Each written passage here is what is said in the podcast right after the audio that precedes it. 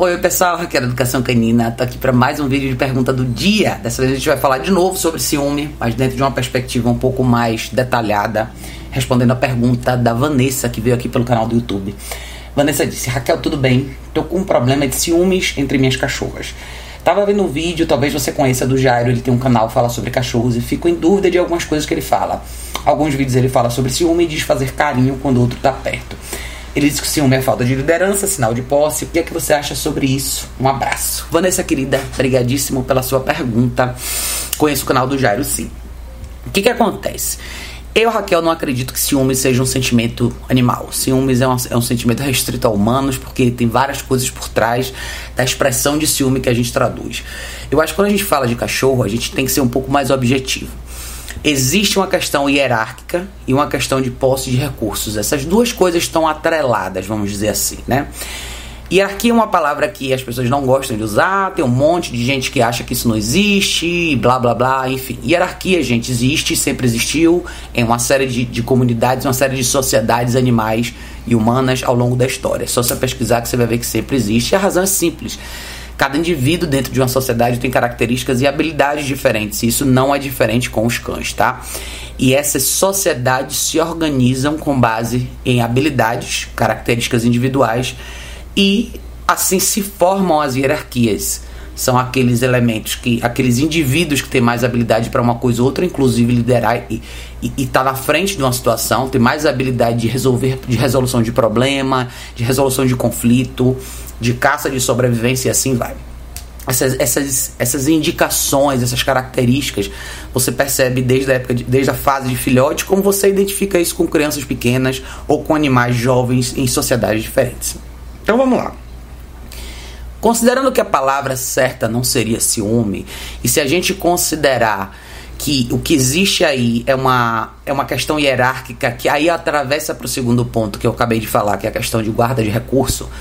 Quando você divide uma hierarquia e você tem os elementos ou os indivíduos no topo da hierarquia, o que, é que isso significa? Ele tem mais, eles têm maior poder de escolha e poder de decisão do que os que estão embaixo.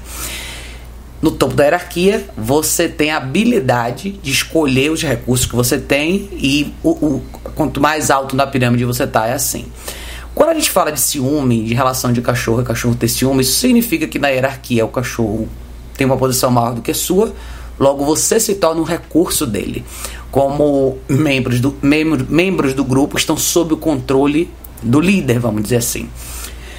Se você gosta ou não da palavra liderança, já é uma questão pessoal de cada um, mas ela existe porque ela existe dentro da configuração de hierarquia. Então, quando você fala aqui que o Jairo diz que é, existe uma falta de liderança sinal de posse, eu concordo. Falta de liderança e posse de recurso, é exatamente isso. Agora, eu não compartilho dessa ideia de é, ficar com um dar, um, dar carinho para um quando o outro tá perto.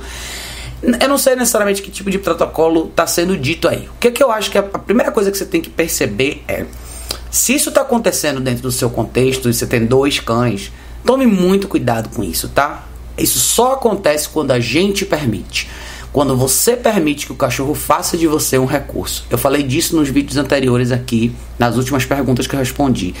Isso é super comum nos casos de brigas entre cães da mesma casa. Se você entrar aqui no meu canal e procurar os vídeos que eu fiz sobre brigas de cães da mesma casa, que já tem vários, você vai ver que esse elemento surge com frequência, tá? Com frequência a gente vai ver as pessoas ficando mais frágeis dentro da relação e os cachorros fazendo das pessoas um recurso, causando brigas explosivas, às vezes até fatais. Então, o que, que você precisa fazer? é importante você mudar a sua postura em relação aos cachorros, tá? Eu falo isso em todos os vídeos aqui porque eu acho que todos os casos que eu atendo ou que eu vejo de, de, de coisas como essa, e, e casos presenciais, inclusive, que eu já atendi assim, são os típicos casos onde a relação está fora do lugar. Existe um desequilíbrio grande onde a expectativa que os seres humanos têm dentro dessa relação é muito mais emocional e é muito mais no sentido de receber do que de dar as pessoas trazem esses cachorros às vezes porque elas querem que o cachorro seja de repente uma via, uma válvula de escape para um momento de afetividade, de carinho e não param para pensar o que, que elas precisam fazer para eventualmente conquistar uma relação mais equilibrada. Então, o problema nesses casos normalmente está na gente, como a gente lida com esses cachorros. Então agora eu vou te fazer algumas perguntas que você não me disse aqui. em que circunstâncias isso acontece, que tipo de cães você tem, machos, fêmeas, castrados ou não, filhotes mais velhos, adultos, maduros ou não, que tipo de rotina você tem com esses cães.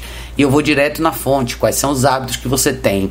Eu não sei a resposta, mas a maioria dos casos que eu atendo, existem alguns pontos em comum aí. Normalmente esses cães têm liberdade de circulação em casa constante Normalmente esses cães têm acesso às pessoas tranquilamente. Acesso às pessoas, quando eu quero dizer, é: você está sentado no sofá, o cachorro se convida para subir no sofá com você ou sobe em cima de você quando ele quer. Isso acontece no sofá, na cama, na mesa de jantar, quando você quiser. O cachorro está normalmente controlando a situação e direcionando a movimentação das pessoas na casa o tempo inteiro. Quando as pessoas têm um cachorro só, isso acaba não ficando tão aparente, mas quando o segundo cachorro chega, isso fica isso, isso fica muito evidente porque é quando as brigas começam a acontecer. O segundo cachorro vai entrar nessa disputa. E eventualmente você vai ver isso se materializar em uma forma de briga feia entre dois cachorros. Especialmente se forem duas fêmeas, tá? Tendem a ser as piores brigas. Então, eu acho importante para todo mundo que está nesse patamar, que está nessa situação, entender duas coisas importantes. Quando você vive com animal, você tem que deixar claro o que é permitido e o que não é. A sua relação não pode ser baseada na emoção. Eu não estou dizendo que é porque eu não sei o seu caso, mas eu estou falando no geral para todo mundo que vive isso, tá? A explicação de ciúme que a gente dá é uma explicação nossa, humana. A gente, a gente enxerga isso como ciúme, porque basicamente para o ser humano a interpretação de ciúme não é necessariamente o que deveria ser. Ou seja, você pensa, ah, meu namorado tem ciúme de mim. Parte disso faz com que o seu ego fique um pouquinho mais forte. Você se alimenta, porque ah, eu estou fazendo alguma coisa que ele quer, ele está me disputando. Você se sente melhor. Por favor, não traga essa interpretação para o universo canino, tá? É extremamente perigoso, você pode ser colocado numa situação muito ruim, de verdade. O cachorro nunca tem que te disputar. Você não tem que ser elemento de disputa do cachorro. Os cachorros têm que trabalhar junto com você. O cachorro tem que estar tá sob seu comando, sob seu controle sempre, tá? Isso começa como estabelecendo o que você quer e sabendo corrigir o que você não quer. Então, aonde eu discordo do protocolo que você explicou aqui, que é você tem dois cachorros e para você quebrar o ciúme, você faz carinho, faz carinho no outro. Não, eu, Raquel, não faço isso, tá? Para mim é o seguinte, eu tenho hoje vivo com três cachorros. Se eu quero sentar no sofá com uma das minhas cachorras e o outro vem, é não e acabou. Eu escolho. A escolha é minha. Se eu quiser dividir o meu espaço com um dos meus cachorros durante cinco minutos, eu vou dividir espaço e vou dividir afeto com eles. Quem chegar perto vai ser corrigido. É simples assim, tá? Não pensem que você tem que o tempo inteiro agradar os cachorros ao mesmo tempo, que você tem que que tudo tem que ser confortável. Não é. Lembre, você quer se livrar de um problema, tá? A gente só se livra, só elimina um problema quando a gente apresenta uma consequência de valor. Eu uso esse termo bastante porque ele é pouco usado e deveria ter ser mais usado. Porém, vamos lá antes de você fazer isso que eu acabei de falar, ah, eu quero sentar no sofá com uma das minhas cachorras, comece a pensar o quanto da sua relação está sendo desenhada com base em afeto. Se a sua relação for mais de 50% sofá, carinho, cama, afeto, beijo e abraço, tá errado, tá? Afeto, na verdade, gente, talvez seja uma das coisas que mais prejudica os cachorros. Afeto, permissividade e liberdade excessiva. São três coisas que comprometem bastante o comportamento dos cachorros. A relação com os cachorros, naturalmente, não é assim, tá? Se vocês veem cães no universo normal, entre grupos, eles não estão constantemente um em cima do outro, constantemente lambendo um outro. Isso não é normal. Se você vê isso num cenário com cachorro, que se isso acontece constantemente, esses cachorros não estão bem, tá? Normalmente os cachorros entendem muito bem a questão de respeito de espaço, eles entendem muito essa questão do espaço pessoal e quando estar perto e quando dar espaço, tá? Isso não acontece com a frequência que acontece com a gente. Essa coisa do afeto, a manipulação, o abraço, o beijo, o carinho, é uma coisa nossa de ser humano. A gente tem que aprender a fazer essa leitura no ponto de vista do animal que a gente trouxe para viver com a gente. Então, Revise como a sua vida é com esses cachorros. Se você tem esses três elementos dentro do seu contexto aí, que é afeto excessivo, uma relação mais de 50% baseada em afeto, carinho. Se esses cães têm liberdade para circular o tempo inteiro e fazer as escolhas deles, e entra na questão de permissividade, ou seja, eles fazem basicamente tudo o que eles querem, existe algum problema sério aí. Eu, eu, eu, eu, eu gosto de dar um conselho importante quando eu vejo que as pessoas estão um pouco mais longe, que é o seu caso, no caso, considerando a pergunta que você deu. Chame ajuda profissional. Chame um profissional para te atender pessoalmente. Por que, que eu falo isso? Porque tempo não precisa ser eu, pode chamar quem você quiser. É importante você ter a perspectiva de uma pessoa que está no seu mundo, que vê você. Porque um bom, uma boa, boa parte desse trabalho vai ser uma análise sobre você. Eu fiz uma postagem esses dias falando sobre isso. Boa parte das soluções que a gente busca para os problemas de comportamento dos nossos cães, a resposta está embedada no estilo de vida e na nossa personalidade.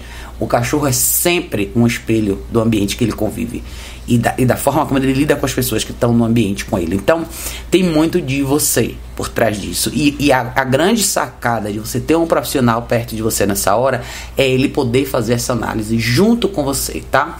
Então esqueça a coisa do ciúme, por enquanto, esqueça essa questão de ah, eu tô dando carinho em uma, eu vou dar carinho em outra, porque o carinho não é a sua solução, tá?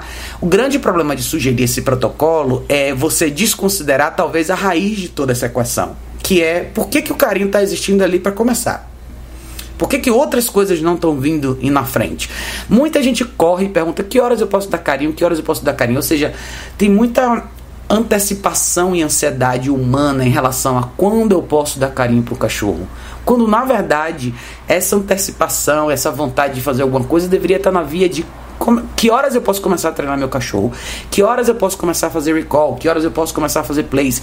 Essas perguntas deveriam existir com muito mais frequência do que que horas eu tenho que dar afeto. Afeto é o de menos. Você pode viver a vida inteira dando 2% de afeto da sua relação pro seu cachorro até ele morrer. Ele vai talvez ficar melhor do que se você pensar ao contrário.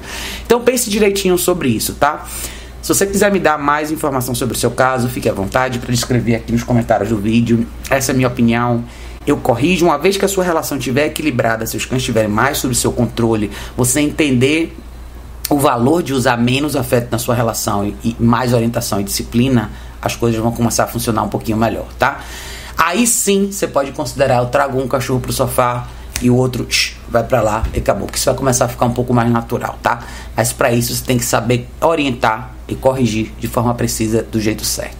Mas tudo isso só pode acontecer quando você tiver com seu coração, sua mente, sua alma no lugar, tá? Então pense direitinho sobre isso. De novo, se você tiver dúvida, deixa aqui nos comentários que vai ser um prazer ouvir um pouco mais da sua história, tá bom, querida? Beijo enorme. A gente se vê em breve no próximo vídeo.